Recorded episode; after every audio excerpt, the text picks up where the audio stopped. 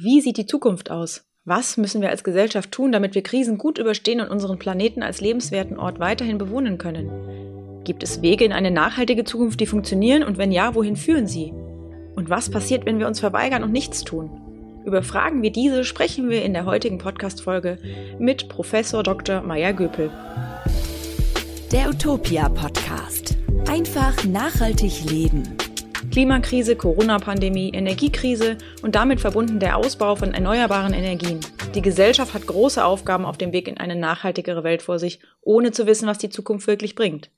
Warum es so wichtig ist, den Weg dennoch zu gehen, darüber sprechen wir mit der Politikökonomin, Expertin für Nachhaltigkeitspolitik und Transformationsforschung, Professor Dr. Maya Göpel im Utopia Podcast. Bevor wir gleich in das Gespräch mit Maya Göpel einsteigen, folgt hier noch die Frage der Woche aus dem Utopia-Universum, die wir dieses Mal am Ende der Folge beantworten wollen, nämlich, kann man Spielzeug eigentlich spenden? Mehr dazu gibt es am Ende der Folge. Bevor es losgeht, hier noch schnell der Hinweis auf den Werbepartner der heutigen Folge. Ihr wollt euer Geld nachhaltig anlegen? Mit den Umweltspektrumfonds der Umweltbank ist die ökologische Geldanlage ganz leicht. Die Fonds investieren nur in grüne und soziale Werte. Atomkraft, Erdgas oder Waffen bleiben draußen. Mit Fonds legt ihr automatisch in Wertpapiere von vielen verschiedenen Unternehmen an. Das erspart die lange Suche nach einzelnen Aktien und streut das Risiko. Die Wertpapierexpertinnen der Umweltbank wissen, worauf es bei nachhaltigen Fonds ankommt. So könnt ihr euch sicher sein, dass euer Geld nur für euch und die Umwelt arbeitet. Die Umweltspektrumfonds gibt's ab sofort bei der Umweltbank oder bei eurer Bank. Mehr Infos findet ihr auf umweltspektrum.de.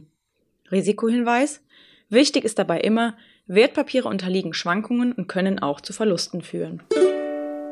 Hallo Frau Göpel, wir freuen uns sehr, dass Sie heute im Utopia Podcast zu Gast sind. Die meisten HörerInnen kennen Sie sicher als Autorin, als Speakerin und auch als Stimme der Wissenschaft und auch als Mitglied der Scientists for Future.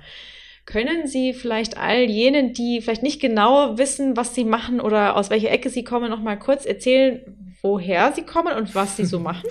Guten Morgen, Frau Neuner. Ich freue mich auch, ähm, dass wir heute sprechen. Und zwar, woher komme ich und was interessiert mich? Eigentlich immer wieder die gleiche Frage.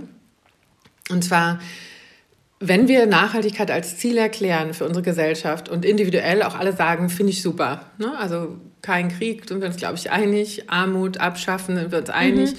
Eine intakte Umwelt finden wir alle toll, mhm. wenn wir sie sehen. Warum machen wir es dann nicht? Und das war immer so meine treibende Frage. Und ähm, damit bin ich in verschiedensten Disziplinen gelandet, aber eben auch in der Praxis, in der Anwendung. Und das beschäftigt mich weiter. Mhm, super. Wir sind bei utopia.de ja auch täglich dabei, uns mit allen möglichen Facetten des Themas Nachhaltigkeit auseinanderzusetzen und versuchen dabei, den LeserInnen alle möglichen Wege aufzuzeigen, wie sie möglichst einfach nachhaltiger leben können, weil wir auch natürlich nicht so sind, dass wir sagen, ihr müsst jetzt alle super nachhaltig leben und wenn ihr das nicht zu 100 Prozent schafft, seid ihr irgendwie, habt ihr versagt sozusagen. Erinnern Sie sich noch dran, wann Sie zum allerersten Mal so richtig bewusst mit dem Thema Nachhaltigkeit in Berührung gekommen sind? Ja, ich glaube, das waren so, also wenn ich so überlege, was drei prägsame äh, Dinge gewesen sind, dann einmal war es bei uns recht normal, weil meine Eltern äh, eben so eine aus der 68er-Bewegung und als Ärzte ähm, mhm. sich sehr stark einmal gegen Atomkraft, ob der Strahlungsrisiken engagiert haben, aber wir eben auch tatsächlich sehr so versucht haben zu leben. Also wir hatten einen großen Garten zum Beispiel drumherum. Und Tschernobyl kam natürlich, als ich zehn war, als ein wirklich eindrucksvolles Erlebnis. Also vor allem mit dieser, diesem Gefühl, du kannst es nicht sehen, du kannst es nicht fühlen, es kommt woanders mhm. her. Das heißt, mhm. auf den Ursprung konntest du nicht mehr Einfluss nehmen, aber die Konsequenzen sind da. Und das hat bei mir sehr stark das Denken verändert. Also wirklich dieses Verständnis dafür, wie zeitversetzt und ortsversetzt und manchmal eben nicht packbar ganz relevante Dinge in unserem Alltag sind. Und dann waren die ersten Klimagipfel äh, für mich 2000, wo ich direkt hingegangen bin. Das war in Bonn damals, dann war es natürlich um die Ecke. Tatsächlich da, wo ich bemerkt habe, wie das politisch alles bearbeitet wird. Und davor war ich aber ganz ähnlich, was ihr bei Utopia macht. Mein Diplom war äh, integrierte Markenkommunikation für europäische Umweltpolitik. Mhm. um zu gucken, mhm. ja, genau, auch spannend. wie wir denn eigentlich die Inhalte besser kommunizieren können. Ähm, all, mhm. die, weil auch mhm. da schon die Erkenntnis war, es ist noch gar nicht so verbreitet. Ja, was ich immer ganz interessant finde, ist, dass so Erfahrungen oder Erlebnisse in der Kindheit zu wirklich nachdrücklichen, also die heilen sehr lange nach. Ich kann mich an Chernobyl, da war ich noch äh, klein, aber ich weiß, dass ich zum Beispiel nicht verstanden habe, warum mhm. man nicht raus darf, weil ich immer gesagt habe, genau. aber da ist ja nichts. Also Ne? Und das war etwas, wie Sie jetzt schon gesagt haben, wenn man es nicht greifen kann, also wenn man jetzt nicht sagt, okay, vor, dem, vor der Tür liegt so viel Schnee, wir kriegen die Tür deshalb nicht auf, das ist ein plausibler Grund. Aber irgendwie, wenn man dann auch sagt, ja, es ist was in der Luft, aber man kann es halt nicht sehen. Da kann ich mich auch noch sehr, sehr gut dran erinnern. Ist im Prinzip ja mhm. auch die Tragik, ja. die wir immer wieder diskutieren bei vielen von den Umweltproblemen. Ne? Beim Klimawandel ganz klar. Ich kann das CO2 nicht sehen. Ähm, es sind dann eben Messgrößen, die aus Computern kommen, die uns sagen, passt auf, da verändert sich etwas. Und genau dieses Dezentrale ja auch. Entweder wir kriegen es gemeinsam in den Griff oder wir werden zwar alle die Konsequenzen tragen, aber einige sehr viel stärker als andere. Und was macht das dann? Wie sind wir bereit, unser Verhalten zu verändern oder nicht?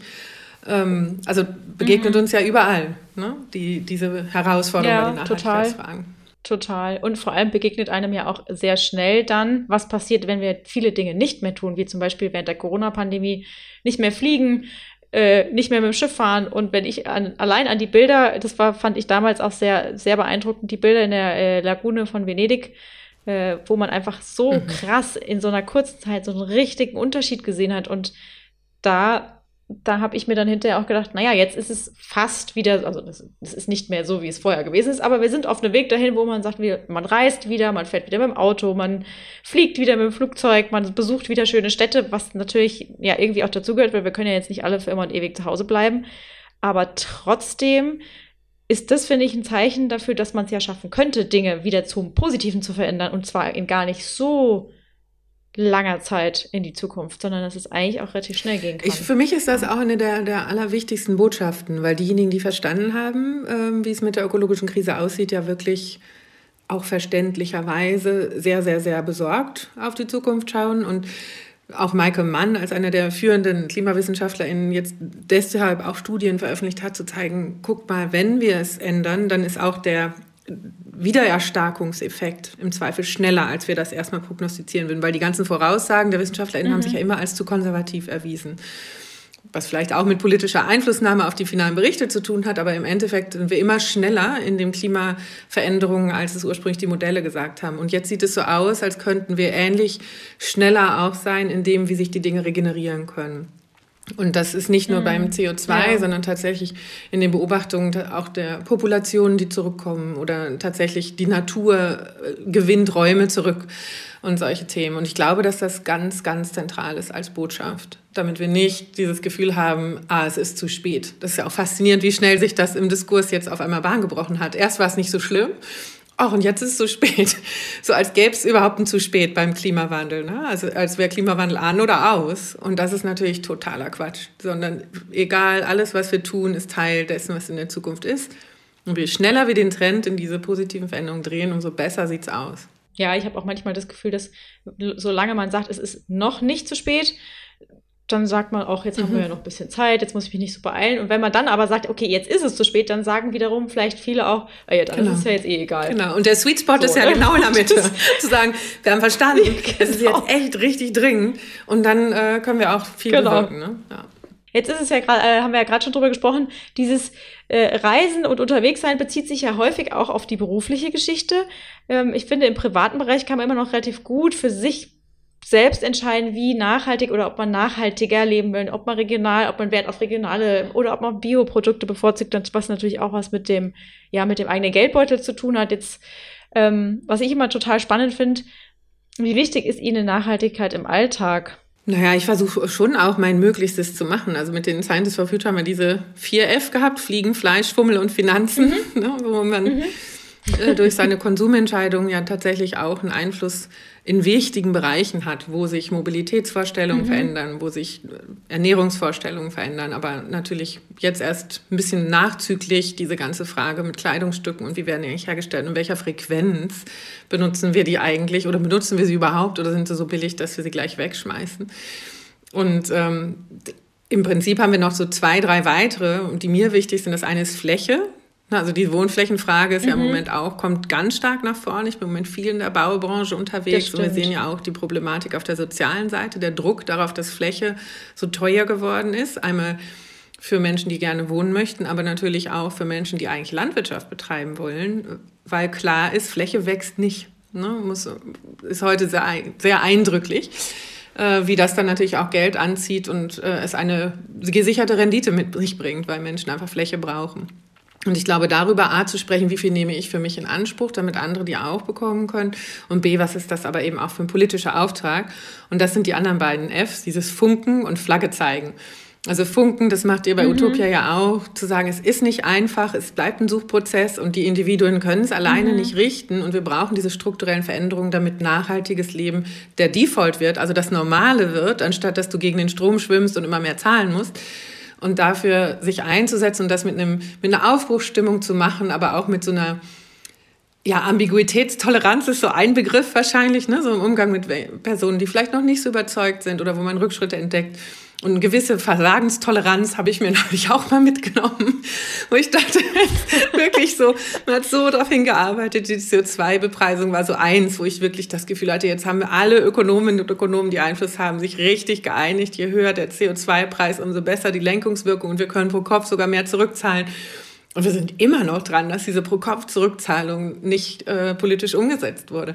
Das sind dann so die Momente, wo die Toleranz kommt und wo das letzte F mit dem Flagge zeigen eben so wichtig ist. Also wirklich sagen, es ist eine politische Agenda und wir fordern das ein und wir wollen, dass so etwas wie verfassungsrechtliche Zielgrößen und ein völkerrechtlicher Vertrag für uns eine bindende Wirkung hat und nicht, auch wenn es gerade nicht passt für meine Wählerklientel, ist vielleicht nicht so wichtig. Ne? Ja, oder wir schieben das auf die nächste Wahlperiode oder irgendwie äh, Regierungsperiode. Ja, also ich finde auch, ich kann mir, oder sagen wir mal, ich finde, man braucht auch sehr viel Geduld. Der Mensch an sich neigt ja auch dazu, ungeduldig zu sein, weil man dann sofort Ergebnisse sehen möchte.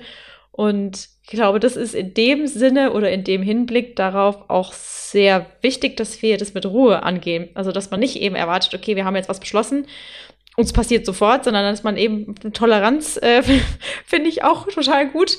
Ähm, ja, aber dass man einfach auch sieht, sind ja immer viele Menschen beteiligt. Ne? Also ich, das ist dann auch nicht so einfach, die ganzen ja, Animositäten und Wünsche aller Menschen mit unter einen Hut zu bringen. Aber dass man nicht nachlässt und einfach wirklich auch weiter in die Richtung geht, auch wenn es schwierig ist, trotzdem äh, den Weg sucht, der für alle Beteiligten ein möglichst gutes Leben mhm. schaffen kann. Und dann, die, ja. den Unterteilung also. finde ich total wichtig. Ne? Also Minoritätenschutz, aber nicht Klimawandel ist ja die erste Politik, wo wir Demokratie mit Konsens gleichsetzen im öffentlichen Diskurs, was total absurd ist, weil es noch keine einzige gesetzliche Entscheidung in diesem Land gegeben hat, die mir jemand antragen konnte. Ich habe wirklich breit rumgefragt, die vorher im Konsens entschieden wurde. Ne?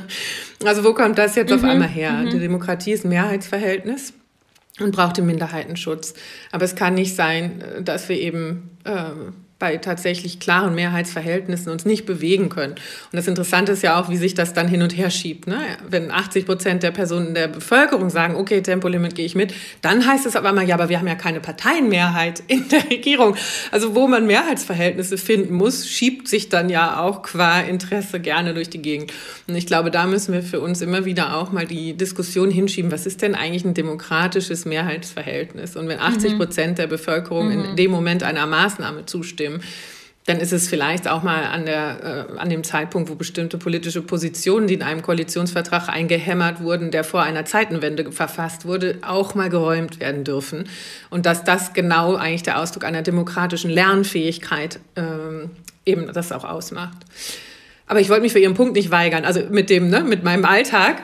Nee, nee. Ähm, also mhm, ich mhm. mit den Reisen, ich glaube, für viele ähm, mache ich es ist gar nicht ja, so einfach. Also ich ne? also liebe, es ums habe immer gesagt, ich finde die Deutsche Bahn super. Ich muss ganz ehrlich sagen, ich saß so viel in der Deutschen Bahn in letzter Zeit, weil ich eben nicht fliege, also innerdeutsch konsequent nicht und auch äh, europäische Reisen so für Arbeitskontexte wirklich nur im Ausnahmefall mache, wenn ich tatsächlich etwas stark bündeln kann und ganz, ganz viel deswegen auch absagen muss. Also, aber auch immer mit dieser Begründung absage. Ich kann nicht mal eben nach Wien oder nach äh, irgendwo in der Schweiz oder dies Jahr, aber wenn Sie fliegen, würden Sie das doch schaffen. Und ich sage immer, ja, aber es ist nicht die Taktung, nicht der Rhythmus, mit dem wir das tatsächlich hinbekommen.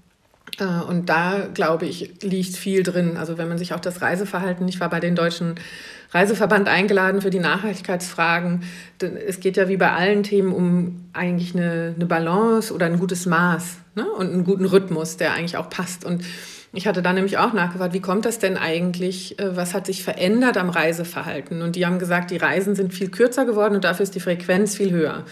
Und das CO2-intensive, um jetzt beim Klima zu bleiben, ist immer die An- und Abreise. Das heißt, früher, wenn wir diese drei, vier Wochen, so erinnere ich das noch, ne? da gab es diesen Familienurlaub einmal im Jahr und der war lang und dann fährt man eben irgendwo hin und hat aber auch die Zeit, sich vielleicht langsam fortzubewegen mhm. und auf der Distanz auch das genau. Reisen als einen Prozess, eine Fortbewegung, als eine Annäherung an ein mhm. Ziel auch mitzunehmen und auch viel bewusster. Und heute ist es dieses, ich steige ein, ich steige aus, schnack bin ganz woanders, dann bin ich da kurz, mache da irgendwie meinen keine Ahnung, Vortrag, sonst was und schwupp bin ich wieder zurück. Ich habe ja eigentlich mit dem Ort, den ich besuche, ganz wenig zu tun. Ich suche ihn ja kaum mehr auf, Nicht sondern eigentlich. ich suche ein Happening auf, mhm. was zufälligerweise dort platziert ist oder woanders. Und das gleiche haben wir mit so All-Inclusive-Urlauben zum Teil auch. Die Hotelanlagen sehen überall ähnlich aus und bitte möglichst wenig Außeneinfluss, sodass alles schön bequem und gewohnt bleibt. Deshalb finde ich auch da wieder so wichtig zu sagen, was meinen wir denn, wenn wir reisen? Als Wort benutzen. Und was ist denn eigentlich das, was wir suchen? Ähm, und natürlich sind es in einigen Berufsgruppen äh, Vorgaben. Also wenn man sich anguckt, wo die meisten innerdeutschen Flüge stattfinden, dann sind das immer noch die Ideen, dass man von Frankfurt nach Dings schnell mal und den Termin auf jeden Fall schaffen und so weiter. Und das heißt, da wirklich auch aus der Corona-Pandemie zu lernen und zu sagen, welche Art von Meetings können wir tatsächlich, wie wir ja jetzt auch über Teams machen, und mhm, wo braucht es genau. an welchem Zeitpunkt, aber diese persönlichen Begegnungen. Aber wirklich immer so dieses Form follows Function viel stärker nach vorne zu setzen. Und Verena Paus hat das noch mal so schön äh, auf den Punkt gebracht und so blöde alte Statusgedanken wie, ich mache jetzt noch mal eben den Flug, dann habe ich Senatorenstatus gesichert. Das ist wirklich einfach ins heute so komplett aus dem 21. Jahrhundert gefallen. Total. Das ist total out, finde ich auch. Also damit ja, diskreditiert man sich schön selber, ja. finde ich. Also das. Da hat man einfach ja. die falschen Benchmarks Jetzt haben sich gesucht, glaube ich. Ja, ja. vielleicht sollte man die, da, die sollte, oder nicht vielleicht, sondern die sollte man auf mhm. jeden Fall da nochmal überdenken, wenn man äh, nach dem Motto noch durch die Gegend spurtet. Ähm, jetzt haben Sie ja vor kurzem erst Ihr zweites Buch oder Ihr, nicht Ihr zweites Buch, aber Ihr Buch veröffentlicht. Wir können auch anders Aufbruch in äh, die Welt von morgen. Ähm, und ich habe gelesen, dass das Buch ja tatsächlich, also auf Basis sozusagen des Buches Unsere Welt neu denken eine Einladung entstanden ist, weil Sie sehr viel Rückmeldung bekommen haben und wahrscheinlich auch A, Weiterentwicklungen in dem zweiten Buch äh, oder in dem neuen Buch jetzt vorstellen. Was ich ganz interessant fand beim Blick auf beide Bücher, der zweite Titel kommt mir unglaublich viel kämpferischer vor als der erste. Der erste ist äh, eine Einladung tatsächlich, was äh, und jetzt bei dem Aufbruch äh, in die Welt von morgen, da habe ich mir dann auch habe ich mich dann sofort gefragt, okay, brauchen wir vielleicht eine sogenannte Extra-Aufforderung. Das gab es früher manchmal in der Schule. da hieß es dann, braucht hier jemand mal wieder eine Extra-Aufforderung? Hm. Und da habe ich mir gedacht, beim Lesen auch, es ist ja sehr eindrücklich, was in dem Buch beschrieben ist, nach welchen Kriterien, welche Dinge funktionieren. Sie stellen da äh, bestimmte Szenarien vor, wie die Zukunft aussehen könnte. Und manchmal frage ich mich, ob wir als Gesellschaft eben eine extra Einladung brauchen, weil wir Dinge auch nicht verstehen wollen, weil es impliziert, dass wir uns mehr an der eigenen Nasenspitze packen müssten. Mhm. Also im Prinzip sind die beiden deutschen Bücher ähm, so Übersetzung und Auskopplung von einem Buch, was ich 2016 veröffentlicht habe, The Great Mindshift. Mhm. Und das war so ein mhm. wissenschaftlicher Beitrag, wo ich versucht habe, die Transformationswissenschaft, die die Frage stellt, wie können denn große gesellschaftliche Veränderungen verstanden werden mit dem, was muss sich verändern, was sehr stark eben auf dieses ökonomische Paradigma abzielte.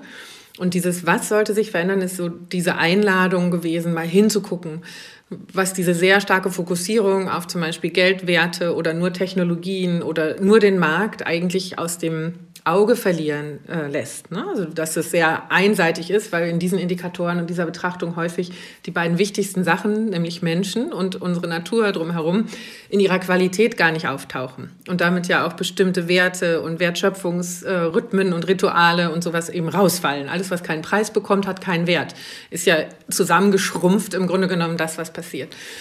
Und jetzt dann zu sagen, was machen wir denn eigentlich mit diesem Befund und wie bleiben wir dran? Ne? Also wie geht Veränderung? Das war ganz viel diese Rückmeldung, ja, Frau Güppe, wie machen wir das denn jetzt? Dann habe ich gedacht, okay, mhm, das ist der genau. zweite Teil aus dem anderen Buch. Und äh, im Prinzip, ja, kommt es eben aus der systemischen Betrachtung. Das ist so die Grundlage, weil ich das Gefühl habe, dass uns das allein erlaubt, die Zusammenhänge besser zu verstehen zwischen einzelnen Themen.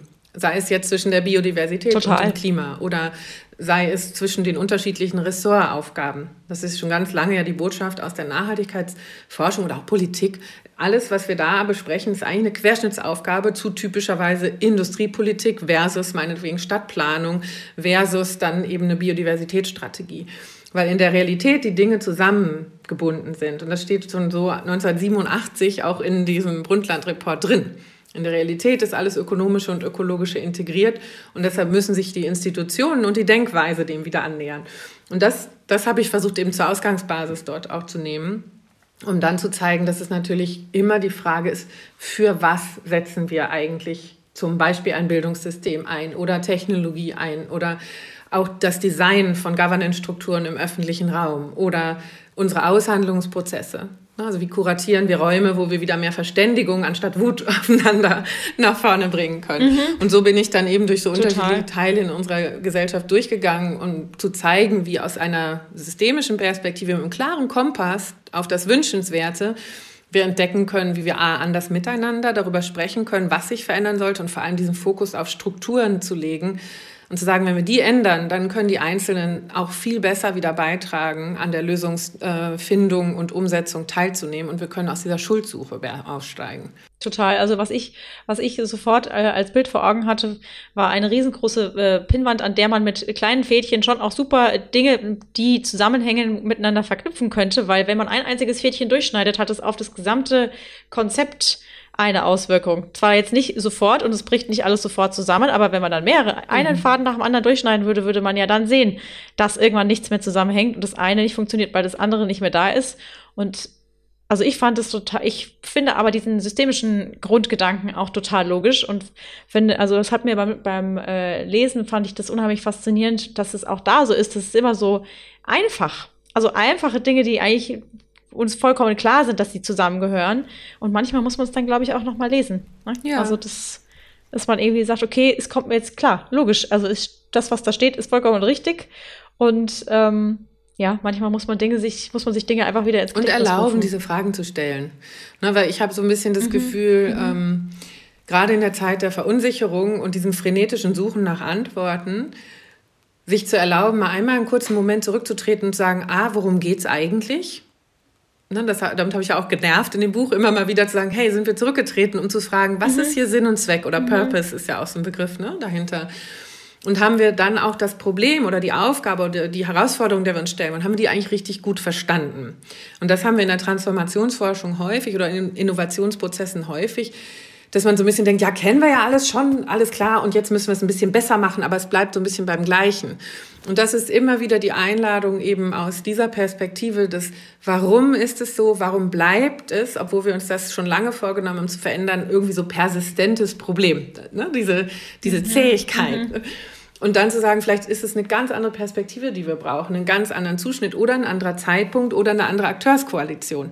Und dann kommt man eher in so einen Tanz mit dieser Problemstellung, anstatt dass es so verbissen wird und man noch doller versucht, äh, endlich das umzusetzen, was man sich vorgenommen hat, ohne zu merken, dass vielleicht der Weg noch nicht der richtige gewesen ist. Bevor wir uns weiter mit Maya Göpel unterhalten, folgt hier der zweite Hinweis unseres Werbepartners der heutigen Folge.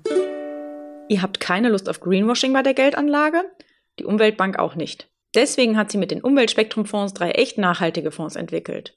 Investiert euer Geld lieber in erneuerbare Energien, soziale Gerechtigkeit und die Umwelt statt in Waffen, Atomkraft oder Braunkohle. Einzelne Aktien sind euch dabei zu riskant? Hier sind Fonds im Vorteil. Damit teilt ihr eure Geldanlage automatisch auf viele verschiedene Unternehmen auf. Was in die Fonds kommt, prüft die Umweltbank sehr genau. Lasst euer Geld für euch und die Umwelt arbeiten. Mit den Umweltspektrumfonds der Umweltbank. Jetzt bei der Umweltbank oder bei eurer Bank kaufen. Mehr Infos findet ihr auf umweltspektrum.de. Risikohinweis? Wichtig ist dabei immer, Wertpapiere unterliegen Schwankungen und können auch zu Verlusten führen.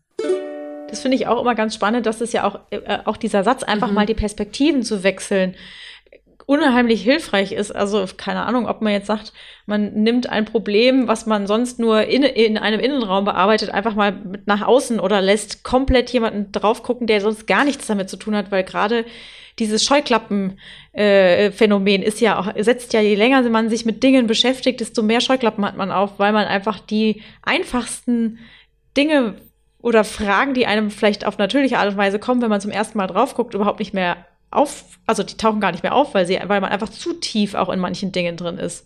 Oder auch, klar haben wir nicht mehr, haben wir nicht viel Zeit, aber auch mal Dinge ruhen zu lassen und sich nicht so zu verbeißen, so nach dem Motto, wir müssen jetzt dieses und jenes Ziel unbedingt erreichen und wie wir das erreichen, ist eigentlich egal. Hauptsache, wir kriegen es irgendwie hin, dass wir es erreichen und dann vielleicht einen Weg zu entwickeln, der gar nicht nachhaltig ist oder der vielleicht mehr Schaden anrichtet am Ende, als dass es irgendwie was hilft. Aber Hauptsache, man hat das Ziel dann erstmal erreicht. Ist ja irgendwie auch Quatsch, jedenfalls unter Nachhaltigkeitsgesichtspunkten. Ja, zumindest diese Problemverschiebung halt ganz, ganz dringend zu vermeiden. Ne? Weil ich habe da im Moment viele, jetzt ist ja der Biodiversitätsgipfel in Kanada in diesem Monat und da haben natürlich sehr viele Sorgen, dass jetzt nur noch das CO2 gejagt wird weil man das eben so in Einzelteile gepackt, sozusagen ein Molekül kann ein Preisschild haben und damit passt es in die Marktlogik und damit passt das in die technologische Revolution total gut rein. Und durch die technologische Revolution können natürlich Leute auch sehr viel Geld wieder verdienen, weil wir eigentlich etwas substituieren. Und in mhm. dem Moment, wo du die technologische Oberfläche des Planeten einmal komplett austauschen darfst, sei es das fossile Energiesystem, mhm. können richtig viele Leute richtig viel Geld verdienen. Aber mhm. worum es ja auch geht, ist zu sagen, wie viel wollen wir denn eigentlich technologisch ersetzen und wo hören wir mal auf zu stören?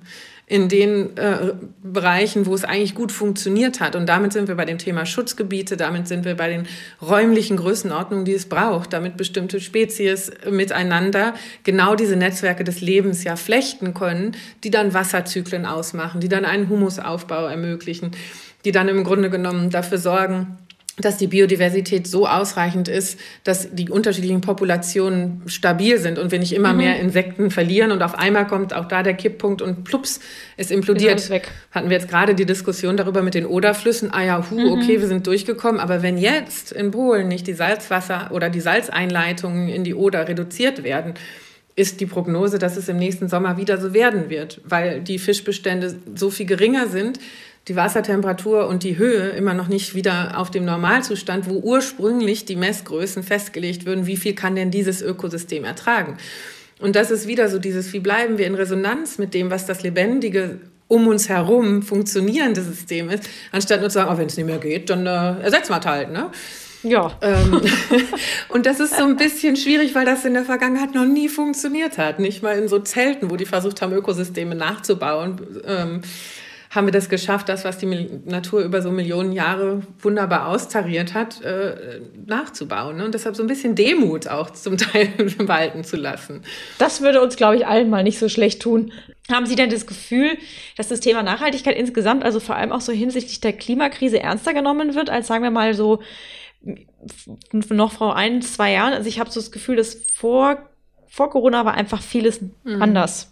Also irgendwie habe ich das Gefühl, dass mit der Corona-Pandemie auch viele Leute in anderen Bereichen wirklich angefangen haben, sich ernsthaft mit Dingen zu beschäftigen und auch Probleme zu sehen. Also auch wenn es schwierig ist und man natürlich, wir waren alle irgendwie zu Hause und es war für alle schwierig und es ist auch für alle noch schwierig und die aktuelle Situation ist auch nicht äh, irgendwie großartig viel einfacher. Aber ich habe das Gefühl, dass das Thema Nachhaltigkeit und die Dringlichkeit, mit der wir der Klimakrise entgegentreten oder sie annehmen und möglichst, äh, ja, rückgängig kann man es ja nicht machen, aber für Verbesserungen sorgen können, da schon mehr in der Gesellschaft thematisiert wird und da sich auch viel mehr Leute mit beschäftigen. Früher wurde es immer so mhm. weggeschoben. So, ne? Aber irgendwie so seit, seit auch dem Ahrtal, wo man dann auch irgendwie wie vom Donner gerührt war und gedacht, krass, das ist echt in Deutschland passiert. Nee, das kann ja nicht sein. Das muss, die müssen sich irren, das ist es, was Falsches in den Nachrichten. Also da hat man, finde ich, auch so richtig gemerkt, wie erschrocken die Leute waren, dass das jetzt, mhm. jetzt ist es hier. Mhm. Also es ist ja schon immer hier, ne? Aber jetzt kann man es sehen. Das, was wir vorhin auch gesagt haben, jetzt kann man es ja. einfach sehen. Ja, diese direkte Betroffenheit ist, ist ja dann immer ein totaler Verschiebermoment in dem, was man auch als Priorität mhm. ähm, erfahren kann. Mhm. Ich, ich überlege gerade, weil ich hatte so ein bisschen das Gefühl, direkt bevor Corona ausgebrochen ist, da hatte ich den Eindruck, waren wir an einem ganz spannenden Kipppunkt, wo es politisch zu einer richtig guten Agenda hätte werden können. Da hatten wir diese Green Deal Formulierung. Wir hatten eben eine neue Koalition, die mit Transformationsallianzen etc. ja auch wirklich gesagt hat, wir nehmen uns ein paar neue Ziele vor und gerade auch diese Strukturinnovationen in vielen Bereichen, um aus so eingeschlafenen Momenten auch mal auszubrechen. Und wir hatten auch sehr viel Druck, ja, ne? durch die Bewegung auf der Straße und so eine Aufbruchsstimmung und ähm, auch mit dem Weltwirtschaftsforum noch im Januar in Davos wieder ganz klar gesagt hat, das sind die zentralsten Risiken, da müssen wir jetzt rein. Und sowas wie regeneratives Wirtschaften, Nature-Based Solutions und so, das kam mhm. da ja alles. Und na klar, auf der einen Seite ist das Bewusstsein nochmal gestärkt worden durch die Corona-Pandemie und gleichzeitig ist die Sorge, uh, wie sollen wir das alles schaffen? Und diese Fokussierung, auch wenn ich jetzt nicht mal die Energiepreise am Ende des Monats irgendwie abschätzen kann, wie soll ich dann auch noch, sehen wir auch überall, ne? also der Absatz von den äh, biologischen Total. und damit teureren Lebensmitteln geht drastisch zurück. Mhm, das heißt, runter. das, was mhm. wir in unserem Haushaltsbudget für die gute Sache abzweigen, solange die Preise eben nicht verbindlich die Wahrheit sagen, sondern es von uns abhängt zu sagen, ich zahle das, weil ich weiß, das ist da eigentlich drin wenn ich das nicht mehr kann, weil mein Haushaltsbudget gestresst wird mhm, oder weil klar. ich Sorge habe und denke, ich muss viel sparen, dann sind das genau die Konsequenzen, die uns in der Umsetzung zurückhalten. Und ich habe manchmal das Gefühl und auch so, wo gehen jetzt gerade die Subventionen rein? Und wir drucken da diese 100 Milliarden Pakete und haben dann kein Problem damit, damit, ja doch, zum Glück haben viele ein Problem damit, einen Tankrabatt und solche Sachen zu machen. Aber dass sich diese Politik noch durchsetzt, weiter äh, zu versprechen, es braucht eigentlich keine Veränderung. Und dann im dieses Narrativ in der Öffentlichkeit, und deshalb bin ich froh, dass es diese Gegenöffentlichkeit auch gibt, weitergetragen wird, die Leute wollen das halt so. Also sei es jetzt aus der Automobilbranche oder sei es über dieses Fliegen und so. Und wo ich mal denke, wer ist jetzt die Leute? Also wo kommt dieses die Leute-Narrativ eigentlich her? Und da wirklich sehr differenziert zu bleiben, ist, glaube ich, heute wahnsinnig wichtig, weil die Überzeugung, es muss sich eigentlich viel verändern, da ist. Die Sorgen, wenn es sich nicht tut, sind da. Mhm. Und dann die Angst davor, dass die anderen nicht ausreichend mitziehen. Und daher kommt dann diese ja. Aggressivität und die, dieses sich darüber streiten, wer hat jetzt genug gemacht oder nicht. Und wir sehen ja in den USA, wohin das führen kann. Und deshalb wünsche ich mir so sehr, dass wir im, im öffentlichen Diskurs ehrlich bleiben und nicht die Leute instrumentalisieren, um Partikularinteressen zu verteidigen. So, sei es auf der parteipolitischen mhm. Ebene oder eben auf Seiten der Industrie oder bestimmter Geschäftsmodelle. Das ärgert mich extrem. Und gerade wenn man hinter den Kulissen dann spricht, und also ich nehme das Beispiel jetzt einfach, weil es mich gerade wirklich so ärgert, dass man große Manager-Interviews über eine ganze Seite liest und sagt, die Kunden wollen halt die SUVs. Und ich finde die auch schön. Das sind keine Monster, die sind doch ästhetisch. Nee, also sind aus jeder Ökobilanzfrage, aus jeder Flächenfrage, aus jeder Biodiversitätsfrage und auch aus der CO2-Frage, weil die Materialeffizienz, sprich wie viel verbaue ich da an Materialien mhm. in so einen 2,5 Tonner, Jetzt der Wahnsinn. natürlich auch mhm. auf die CO2-Emissionen eine Auswirkung hat. Und wenn wir noch nicht mal das fossile Energiesystem gegen ein erneuerbares getauscht haben, kann ich noch so viel Elektro draufschreiben, ist das Ding auch nicht CO2-frei. Das heißt, da wird so viel Mist ja. erzählt und dann hinter den Konsumenten, die ja die Dinger wollen, als würden die das von Gott channeln. Als hätte das nichts mit der Werbegeschichte äh, zu tun, als hätte das nichts damit zu tun, dass die Anreizsysteme eben eine höhere Subventionierung bei einem größeren Auto mit sich bringen, dass wir nicht das Gewicht zur Grundlage von den Flottenemissionen gemacht haben, auf Lobbydruck hin, bis hin dann natürlich, dass die Verkaufsmarge für diejenigen, die in dem Laden stehen, größer ist, wenn die Verkaufsmarge bei dem großen Auto auch größer ist. Das heißt, die ganzen Rahmenbedingungen drücken in Richtung fette Karren und dann stellt sich da jemand hin und sagt, ja, die Leute wollen das halt. Und das ist das, das ärgert mich wirklich fundamental. Und gleichzeitig auf der individuellen Ebene ist dann ja so ein bisschen das Gefühl, ja, aber wenn da jetzt keine klare Regel kommt und mein Nachbar hat so ein Ding und der hat das auch gerade bestellt und der hat das auch, warum soll ich die Erste sein, die jetzt verzichtet? Und dann kommt genau. noch der. Verzichtsdiskurs genau. so obendrauf. Ne? Sie wollen ja, dass die Leute genau. verzichten, verzichten. Mhm. Und damit wird das, was genau. eigentlich ein anständiges Verhalten wäre, als ein Verzicht gelabelt. Und durch diese blöden Narrative wird mir eingeredet, dass meine Nachbarn und Nachbarinnen oder die von nebenan sowieso nicht mitziehen würden. Und damit wird es uns so schwer gemacht, aus diesen ganzen individuellen freiheitlichen Entscheidungen ein Vertrauen zu gewinnen, dass sie in der Summe ausreichen werden fürs Problem. Und das ist, glaube ich, diese Gesamtgemengelage, in der wir heute uns befinden. Und deshalb ist es so wichtig, differenziert, aufgeklärt zu bleiben und sich gegen diese Narrative zu wehren. Total. Also wenn man, wenn man gerade jetzt auch an äh, Proteste und an ja Mittel denkt, die die Leute äh, dann auch vers verzweifelt versuchen aufzuwenden, damit eben der Blick in die richtige Richtung fällt und eben nicht, man nicht auf Dinge hereinfällt, die einem irgendwie erzählt werden möchten. Da fällt mir oder fällt mir immer die letzte Generation ein, die ja jetzt äh, sehr häufig in den Nachrichten ist mit allen möglichen Aktionen. Ähm, wie sehen Sie denn die Art der Proteste der letzten Generation? Weil das gibt ja einfach auch unheimlich viele Menschen, die sagen, sie finden es gut, dass man sich engagiert, aber dann eben es falsch finden, sich zum Beispiel an Kunstwerke zu kleben, auf Straßen zu kleben. Ähm, also können Sie die Verzweiflung der jungen Leute nachvollziehen, die das machen? Ich kann die Verzweiflung absolut nachvollziehen, weil ich mit vielen von denen ja auch vorher, als die Fridays for Future war, gesprochen habe. Mhm. Und gerade mhm. nachdem dann so ein Verfassungsgerichtsurteil kommt und es gleich als erstes kassiert wird, sich dem mit vollem Herzen zu stellen, zu sagen, das ist jetzt unser politischer Auftrag. Also dieses Entsetzen im Gesicht, die sitzen uns einfach aus. Und dieses Ohnmachtsgefühl, das ist ganz genuin erstmal da. So. Und dieses Gefühl, wir haben doch alles andere probiert, ist auch einfach genuin da. Und deshalb ist es mir so wichtig, dass wir in dieser Debatte, die ja total legalistisch abgedriftet ist, also wenn jetzt über Klimaraff und solche Sachen gesprochen wird, dann frage ich mich wirklich, was in dieser Republik los ist. Also was für mhm. Vergehen gegen wirklich Verfassung und eine Demokratie und die zu unterminieren mit weniger, viel weniger geahndet wird, während diejenigen, die sagen, wir möchten eigentlich gerne, dass der demokratische Prozess funktioniert und wir ein Vertrauen da rein behalten können, dass die Politik das ihr Mögliche tut, um einen völkerrechtlichen Vertrag einzuhalten. Das ist ja der Kontext, aus dem man das eigentlich mal betrachten müsste. Wenn das so kriminalisiert wird, dann macht mir das riesige Sorge und das möchte ich in den Raum stellen, bevor ich dann dazu komme, ob ich diese individuelle Auswahl eines Kunstwerkes und diese Aktivität für besonders schlau halte oder nicht. Aber das Gefühl, wir kommen anders gar nicht mehr durch, wenn wir diesen sich einfach weiter walzenden Normalzustand nicht irgendwie disruptieren und dadurch überhaupt wieder eine Aufmerksamkeit bekommen, dieses Gefühl kann ich nachempfinden. Und ich finde, in der Form, wie man dann darüber spricht, wer wird beeinträchtigt am Tag, das ist ja auch, das nimmt ja auch wirklich interessante Züge an.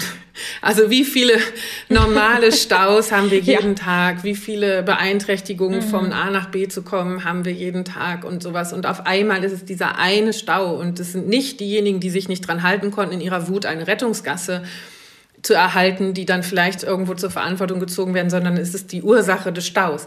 Aber die Urverursachenden des Staus haben immer die klare Ansage gemacht, es braucht eine Rettungsgasse. Sie können aber nicht da durchpatrouillieren und bis äh, nach hinten sagen, könnten Sie sich vielleicht bitte dran halten.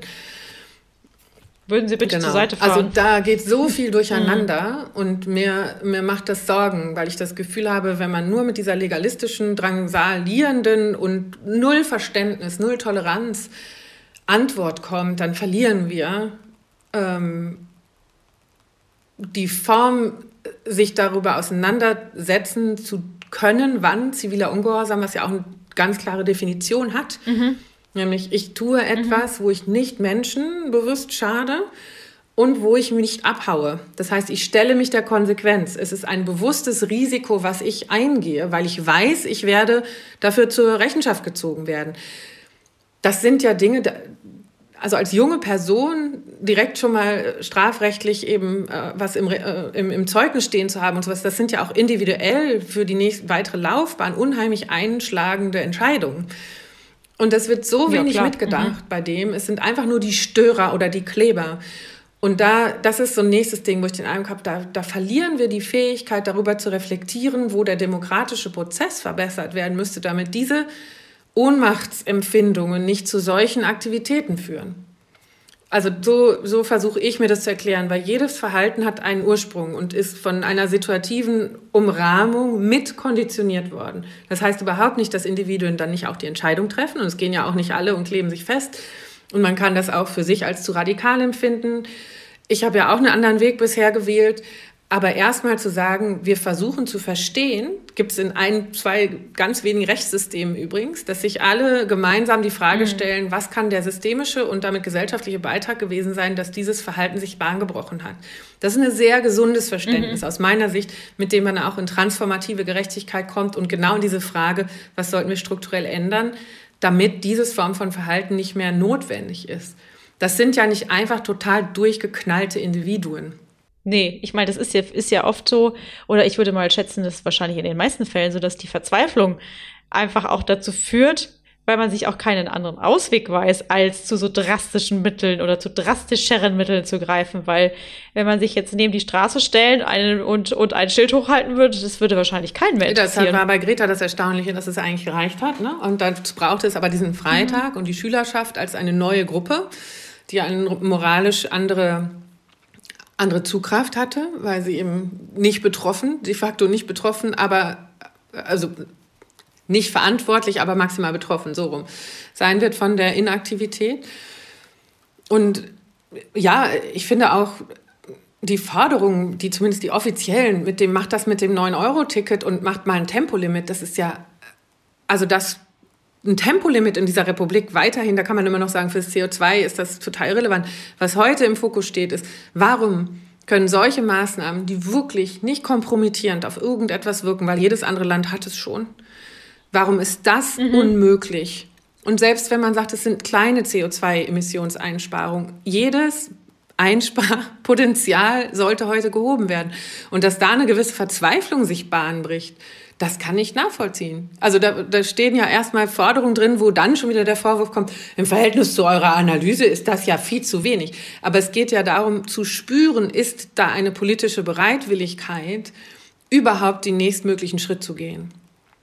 Und das ist meine Perspektive ja. auf die ganze Sache. Und deshalb bin ich sehr erschrocken darüber, wie ähm, drastisch da rhetorisch vor allem darauf reagiert wird und wie schnell so eine Bewegung jetzt mit verfassungsrechtlichem Check und so weiter versehen werden soll. Und wenn ich mir da überlege, was bei uns an rechtsradikalen Entwicklungen etc. alles passieren können und von offensiv verfassungsfeindlichen und genau diesen demokratischen Prozess unterminieren wollenden und wirklich menschenverachtenden Umgangsformen sich bahnbrechen darf, bis da mal irgendwie ein bisschen aufgemuckt wird, das steht in einem wirklichen Missverhältnis. Jetzt ist es ja so, dass viele Menschen auch sagen, wenn es gerade um, äh, ne, wenn es darum geht, was jeder Einzelne tun kann im, in seinem Alltag mit der Kaufentscheidung, ähm, sagen ja ganz viele Leute, ach nee, weißt du, also ich meine, du, wir sind ja so kleine Lichtlein, wenn wir jetzt irgendwie, wenn ich was, was, was bringt denn das, wenn ich jetzt mein Obst äh, irgendwie vom Markt unverpackt nach Hause trage? Das stört ja keinen großen Geist sozusagen, wenn ich, ach, macht nichts, wenn ich mir die eine Packung kaufe. Würden Sie denn sagen, oder glauben Sie denn, dass es anders ist? Weil ich bin zum Beispiel der Meinung, und das äh, verfechte ich auch immer nach außen, ich bin schon der Meinung, dass jeder einzelne Mensch durch sein tägliches Handeln sehr wohl Einfluss nehmen kann. Auch wenn es nur kleine Schritte bedeutet, wie das, was Sie eben auch gesagt haben. Ne? Selbst wenn wir kleine Dinge einsparen, bin ich trotzdem der Meinung, dass wir alle als Menschen der Gesellschaft, als, äh, als Deutsche, als Franzosen, egal, jeder kann was Kleines dazu beitragen. Und natürlich sind Wirtschaft und Politik dazu gefordert, auch was zu tun. Und die haben vielleicht einen viel größeren Hebel. Aber glauben Sie, dass nicht jeder auch einen eigenen kleinen Hebel hat? Absolut. Also für mich ist das ein anderer Schwenk, der sehr schnell stattgefunden. Das eine war dieses, die Einzelnen müssen es richten, die Einzelnen müssen es richten. Das war ja lange so das Narrativ. Ne? Und wenn du dein Duschen anpasst und dies und das. Und dann haben ja alle irgendwann gesagt, nee, das ist doch die komplette Verarsche. Wie soll ich das alleine machen? Wenn das Angebot sich nicht mhm. ändert in einer Größenordnung, dass wir in der mhm. Summe eben überhaupt dahin kommen könnten. So. Und wenn die Preissignale mhm. weiter komplett an der Nachhaltigkeit vorbeiführen. Und dann ging es sehr schnell. Ich kann jetzt ja nichts machen, bis die Politik und das Interessante für mich war zu sehen, wer das bereitwillig gesagt hat. Das waren nämlich oft sehr privilegierte Personen in unserer Gesellschaft. Und das ist natürlich ein Freisprechen, weil genau äh, wie Sie das gerade gesagt haben, und deshalb ist in meinem Buch die Strukturveränderung im Fokus, aber hinten das Konzept der Wirks mhm. drin. Na, also wir genau. wirken jeden Tag, ob wir das nun wollen oder nicht. Und deshalb, äh, es kommt so von dem Konzept der Wirklichkeit, was sich auch von Realität, was von Res Ding kommt, unterscheidet. Das hat mir Hans-Peter Dürr als Quantenphysiker erklärt, dass eben alles eher in so einer Beziehungshaftigkeit, in den Energiefluss und Kommunikationsfluss ja eingebettet ist. Und natürlich haben wir einen, und wenn es ein kleiner ist, Anteil daran, was wird normalisiert. Was ist die repräsentative Form, Dinge zu tun? Welches Geschäftsmodell bekommt eine Chance, sich durchzusetzen? Wie inspiriere ich andere, Dinge mal anders zu machen? Und deshalb ist unser Wirkraum natürlich nicht immer der gleiche. Und einige, die über sehr viele Ressourcen oder eben über die großen Hebel entscheiden, haben einen anderen. Aber in meinem Buch habe ich gesagt, auch die sind Wirks. Auch die sind, haben ja eine Motivation, auch die haben einen Kompass, auch das sind Menschen, die Entscheidungen treffen. Und deshalb ist das unsere ganz große Chance der Freiheit, jeden Tag zu überlegen, was ist das, was ich in der Zukunft gern sehen möchte und wie bringe ich mhm. heute einen kleinen Anteil davon in die Welt. Hm. Die Wirks, äh, also die, das äh, Modell der Wirks hat mir auch sehr gut Wir gefallen. haben schon überlegt, ob wir T-Shirts machen mit Wirks Ultra. Das war so nach den ersten beiden Buchveranstaltungen, ja. damit man sich nicht so klein fühlt. Ne? Und das interessante andere Konzept ja. ist ja auch mit, der, den Kipppunkten und gerade auch mit den sozialen Kipppunkten. Mhm. Und ich, mhm. ab wann ist eine kritische Masse erreicht? Ne? Äh, eine kritische Anzahl von mhm. Personen, die sagt, nö, wir machen das jetzt aber anders. Und das ist genau dieses, wo sich der Default dreht. Ne? Wo man dann vielleicht sagt, ah, es ist noch nicht perfekt, aber es ist völlig klar, das, was wir als Normalität beschreiben, hat sich verändert. Und dann ist der Suchprozess und das, was wir legitimieren können, wo wir sagen, das ist ein Schritt in die richtige Richtung. Da hat sich der Kompass oder das Ziel eben neu ausgerichtet. Und dann wird es interessant, weil wir dann auch da schneller werden können, als wir jetzt uns das zutrauen.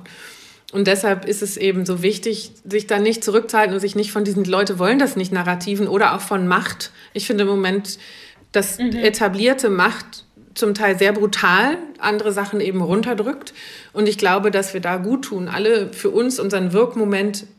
Wir müssen ja noch nicht mal sagen, ich bin mit dem Ergebnis 100% d'accord, aber ich möchte einen integren Prozess. Mhm. Weil das mhm. ist schon ein mhm. wichtiger ja. Bestandteil dessen, wie können wir Transformation möglichst miteinander anstatt gegeneinander sehen. Und die, also unterm Status quo privilegierte Positionen haben meistens ein anderes Machtpotenzial oder eigentlich immer ein anderes Machtpotenzial als diejenigen, die etwas Abweichendes äh, in die Welt bringen wollen. Und deshalb diese gute Prozesse, ehrliches Miteinanderreden, ähnliche äh, Zuhörquoten zum Beispiel zu bekommen, ähm, Ideengleichheit, aufpassen, wenn etwas schnell weggebügelt wird, weil die Stimme vielleicht leiser gewesen ist. Vielleicht ist da ja aber eine gute Idee drin. Dieses Fragen dürfen, warum machst du das so, ohne dass man das als Attacke wahrnimmt, sondern hey, das ist erstmal ein Interesse daran und vielleicht hat jemand eine andere Perspektive und eine andere Idee, wie man es anders machen kann. Vielleicht will er oder sie mir aber dabei helfen. So, ne? Das ist ja nicht mal auszuschließen. Ähm, und deshalb glaube ich, ist, ist das der ganz, ganz zentrale Beitrag, dieses Wie wollen wir verändern, wer wollen wir sein, ne? so in diesem Zukunft, wie wollen mhm. wir in mhm. Zukunft zusammenleben und wie möchten ja. wir uns fühlen, auch als biologisches Wesen, wie heiß soll es sein, wie kalt, wie erratisch soll das Wetter um uns herum sein und welche Nahrungsmittel möchten wir vielleicht gerne noch zur Verfügung haben. Aber auch, wer wollen wir in dem Prozess dahin gewesen sein? Wie möchte ich mhm. heute in diesem ja. Befund agieren? Ja, also ich muss auch sagen, dass äh, das ja auch etwas ist, was ich vom Gefühl her auch beobachtet habe, dass man, wenn man jetzt zum Beispiel jemand stellt irgendwie eine Sache vor, ähm, früher wurde das häufiger schon auch als Interesse gesehen, wenn man nachfragt, warum machst du das so, wie ist es, wie läuft es, könnte man das nicht auch so machen, also dass man Dinge an innerhalb dieser Vorstellung auch in Frage stellt. Heute habe ich den Eindruck, gehen Leute sofort auf die Barrikade, weil man sich sofort angegriffen fühlt. Und eigentlich ist es ja so, dass sich Ideen auch gegenseitig befruchten können, indem andere Menschen nachfragen, könnte man es nicht auch so machen? Habt ihr da schon mal drüber nachgedacht? Also dieses Miteinander Dinge auch weiterentwickeln, weil bloß weil eine Idee vorher noch nicht da war, sie dann entwickelt wurde, ist sie ja noch nicht fertig, wenn sie vorgestellt wird. Oder wenn sie, selbst wenn sie auf den Markt gebracht wird, ist sie ja noch nicht fertig. Also Dinge werden ja permanent weiterentwickelt. Und das finde ich zum Beispiel auch was, wo man anstatt sich irgendwie so Ellbogen gegeneinander zu stellen, das doch viel effektiver wäre zu sagen, okay, wir lassen es uns miteinander irgendwie versuchen. Was aber wahrscheinlich auch irgendwie damit zusammenhängt, dass Leute, vielleicht keine Ahnung, ob sie die Lorbeeren für sich beanspruchen wollen oder wie auch immer. Also so dieses, wir müssen, glaube ich, viel mehr das Miteinander auch leben. Deshalb habe ich dieses Wir so stark also in den Fokus gestellt in dem Buch. Ne? Mhm. Und ich habe so das Gefühl, einerseits mit unserer Wettkampfkultur haben wir uns da keinen Gefallen getan. Also diese ganze Ich-Narrative und einer kann oben und die anderen nicht. Und wenn ich oben bin, sorge ich dafür, dass die anderen nicht hochkommen und solche Sachen. Aber auch so ein Bedürfnis, und ich habe manchmal das Gefühl, in unseren westlichen Kulturen, so sehr Engineering, maschinenorientierten Kulturen, dieses Bedürfnis, Unsicherheit zu reduzieren, kann ich ja mit zwei prototypischen Strategien machen. Das eine ist, ich versuche alles abzuschneiden, was Irritation auslöst. Und dann mhm. komme ich zu sehr rigiden Antworten und suche eine Restabilisierung in der Reduktion dessen, was mhm. ich überhaupt noch als relevant zulasse. Und da sind wir ganz mhm. viel, in vielen Bereichen. Ne? Entweder du bist für das oder du bist automatisch dagegen. Und so verkleinert sich eigentlich auch die Gruppe derer, mit denen ich mich überhaupt noch ähm, auf einer Welle fühle. Und das sehen wir ja überall. Da sprechen wir von der Polarisierung und Fragmentierung der Gesellschaft. Aber eigentlich ist das erstmal eine Coping-Strategie.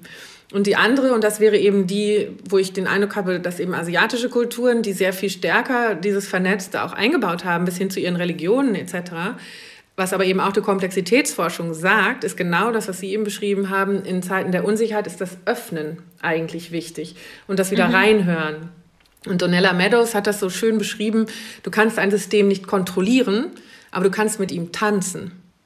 Und dafür brauchst du ja eine andere Aufmerksamkeit und du brauchst eine Bereitwilligkeit, dich auch A, mal zu hören, was ist eigentlich gerade da, B, die anderen ja auch zu sehen, gerade wenn du miteinander tanzen willst, auch mal deinen Rhythmus vielleicht anzupassen und dann kann in der äh, Summe ja auch wieder was anderes entstehen. Und deshalb glaube ich und habe das in vielen der Anthologien, ich habe viel nochmal so große Studien über große Transformationsprozesse und die menschliche Geschichte und ihr Schicksal gelesen. Bei so vielen mhm. kommt hinten raus, es wird die kulturelle Antwort sein, ob wir das mit dieser Nachhaltigkeit mhm. und mit dem es gibt einen Platz für alle schaffen oder nicht. Jetzt ist es äh, so, dass wir schon fast am Ende des Gesprächs angekommen sind, aber wenn ich mir überlege, Sie sind ja auch Mutter von zwei Kindern. Wie ist es, wenn Sie jetzt auf der einen Seite ist man, hat man die Familie, dann ist man Wissenschaftlerin und Forscherin und beschäftigt sich ja viel mit den Möglichkeiten und Szenarien, was in Zukunft kommen könnte, wenn wir entweder A, B, C oder D machen oder eben auch nicht machen. Hm, was wünschen Sie sich sowohl als Wissenschaftlerin, aber als auch als Familienmitglied für, tja, unsere Zukunft als Mensch, die ihren hoffentlich gesunden Menschenverstand auch weiterhin einsetzen? Ich, ich wünsche mir einfach, dass wir uns wieder mehr zutrauen. Ich wünsche mir, dass mhm. wir unser Menschenbild von diesen Narrativen befreien. So sind sie halt und das wollen sie nicht und sie sind halt gierig.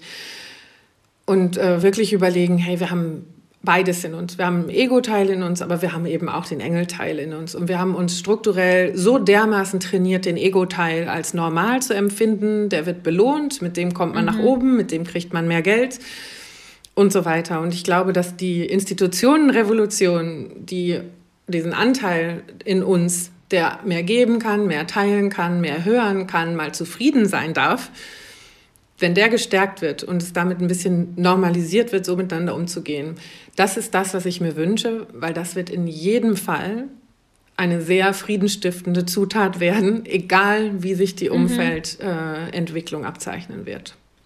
Also ich denke sowieso, dieses, ja, diese Ellbogenmentalität, dieses berühmte Wort Ellbogenmentalität, also das ist sowieso auf lange Sicht gesehen, äh, wird uns das äh, nur dahin bringen, wo es irgendwann nicht mehr weitergeht, weil alleine kommt der Mensch nicht weit. Genau.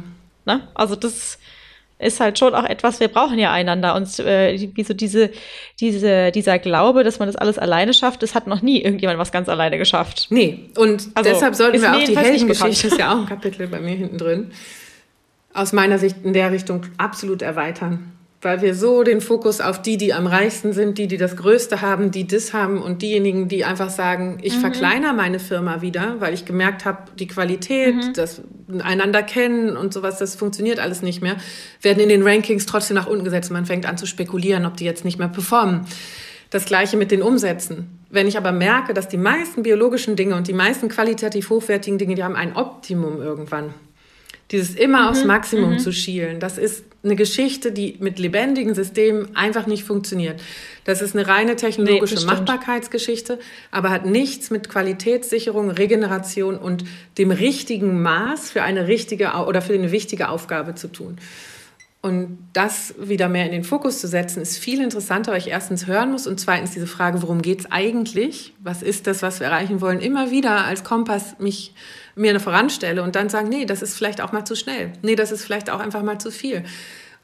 Und dann kriegen wir eine Varianz rein, eine Variabilität rein, eine Diversität wieder rein, von denen alle SystemforscherInnen sagen, das ist sowieso Thema Resilienz, Thema Vielfalt, aus der wir dann schöpfen können. Gerade wenn es wackelig wird, ist es toll, viele Optionen zu haben und von denen zu lernen oder sie normalisieren zu können. Das ist eine ganz andere Idee als dieses Heldentum und damit auch die die Struktur, die entsteht, dieses immer größere, immer konzentriertere, immer homogenere, das ist hochfragil. Mhm.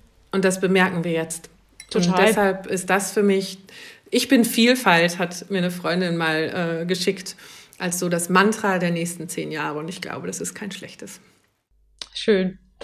Es hat mich sehr gefreut, dass Sie bei uns im Podcast zu Gast waren. Ähm, ich bin gespannt, wie es weitergeht und was wir von Ihnen und von allen anderen auch, auch weiter hören werden. Äh, ich wünsche Ihnen auf jeden Fall weiterhin alles Gute für Ihre Arbeit und äh, ja, sag einfach mal Vielen bis Dank, bald. Frau Neumann. Ich wünsche Ihnen noch einen super Tag. Das war's mit der heutigen Folge. Es war wirklich wieder ein spannendes Gespräch. Ich hoffe, ihr habt ebenso viel mitgenommen wie ich. Bevor wir endgültig am Ende der Folge ankommen, gibt es hier aber wie immer am Ende der Folge die Antwort auf die Frage der Woche zum Beginn. Nämlich, kann man Spielzeug eigentlich spenden? Spielzeug zu spenden ist ein unkomplizierter Prozess, mit dem ihr gleichzeitig ausmisten, Ressourcen schonen und anderen eine Freude machen könnt. Spielzeugspenden sind außerdem eine einfache Möglichkeit, wieder mehr Platz in eurem Kinderzimmer zu schaffen und Kuscheltieren, Bausteinen, Spielfiguren und Co. ein neues Leben zu schenken. Achtet darauf, dass das gespendete Spielzeug noch weitgehend intakt und benutzbar ist. Kuscheltiere und Stoffpuppen solltet ihr vor der Spende am besten noch einmal per Hand oder in der Waschmaschine waschen.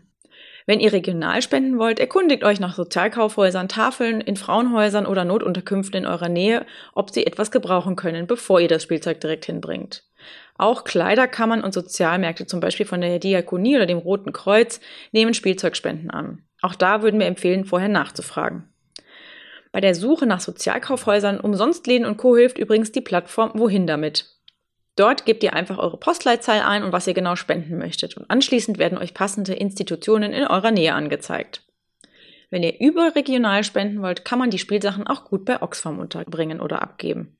Mehr Infos dazu und auch den Link zu dem Artikel packen wir euch wie immer in die Show Notes. So, das war's mit der Folge für heute. Ich hoffe, es hat euch gut gefallen und ihr konntet die eine oder andere Anregung mitnehmen. Falls es euch gefallen hat, abonniert doch gerne unseren Podcast, wenn ihr das noch nicht schon längst gemacht habt. Wenn ja, in eurer Podcast-App.